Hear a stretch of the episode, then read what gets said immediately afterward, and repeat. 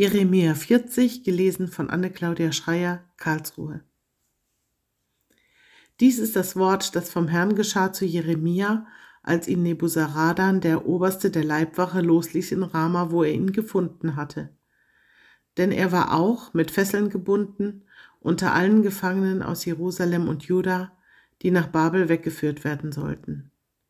Als nun der Oberste der Leibwache Jeremia hatte zu sich holen lassen, sprach er zu ihm, Der Herr dein Gott hat dies Unglück über diese Städte vorhergesagt und hat es auch kommen lassen und getan, wie er geredet hat. Denn ihr habt gesündigt wider den Herrn und seiner Stimme nicht gehorcht. Darum ist euch solches widerfahren. Und nun siehe, ich mache dich heute los von den Fesseln, mit denen deine Hände gebunden waren. Gefällt dir es, mit mir nach Babel zu ziehen? So komm, du sollst mir befohlen sein. Gefällt es aber nicht, mit mir nach Babel zu ziehen, so lass es sein. Siehe, du hast das ganze Land vor dir. Wo dich's gut dünkt und dir's gefällt, da zieh hin. Gefällt es hier zu bleiben, dann magst du umkehren zu Gedalia, dem Sohne Ahikams, des Sohnes Schafans, den der König von Babel über die Städte in Juda gesetzt hat, und bei ihm bleiben unter dem Volk. Oder geh, wohin dir es gefällt.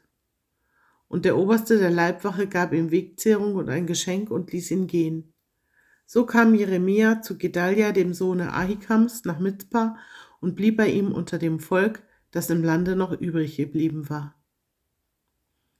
Als nun die Hauptleute, die samt ihren Leuten noch im Lande verstreut waren, erfuhren, dass der König von Babel Gedalia, den Sohn Ahikams, über das Land gesetzt hatte und über die Männer, Frauen und Kinder und über die Geringen im Lande, die nicht nach Babel weggeführt waren, kamen sie zu Gedalia nach Mizpah, nämlich Jeschmael, der Sohn Netanyas, Johanan und Jonathan, die Söhne Kareachs, und Seraja, der Sohn Tanhumets, und die Söhne Ephais von Netopha und Jaasanja, der Sohn eines Maachitas, samt ihren Leuten.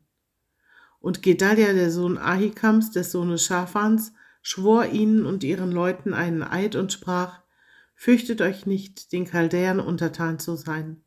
Bleibt im Lande und seid dem König von Babel untertan, so wird's euch wohl ergehen.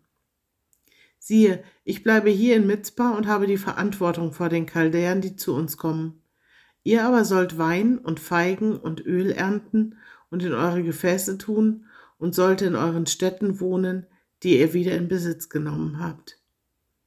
Auch alle Judäer, die in Moab und bei den Ammonitern und in Edom und in allen Ländern waren, hörten, dass der König von Babel einen Rest in Juda übrig gelassen und über sie Gedalia gesetzt hatte, den Sohn Ahikams des Sohnes Schafans.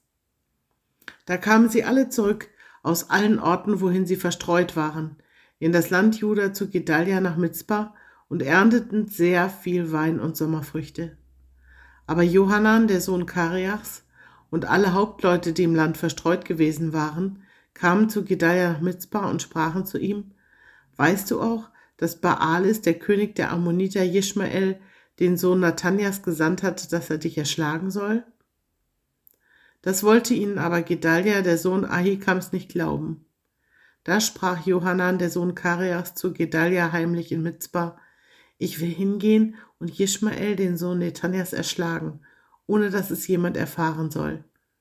Warum soll er dich erschlagen, so dass alle Judäer, die bei dir versammelt sind, zerstreut werden und die noch aus Juda übrig geblieben sind, umkommen? Aber Gedalia, der Sohn Ahikams, sprach zu Johanan, dem Sohn Karias, Du sollst das nicht tun. Es ist nicht wahr, was du von Ishmael sagst.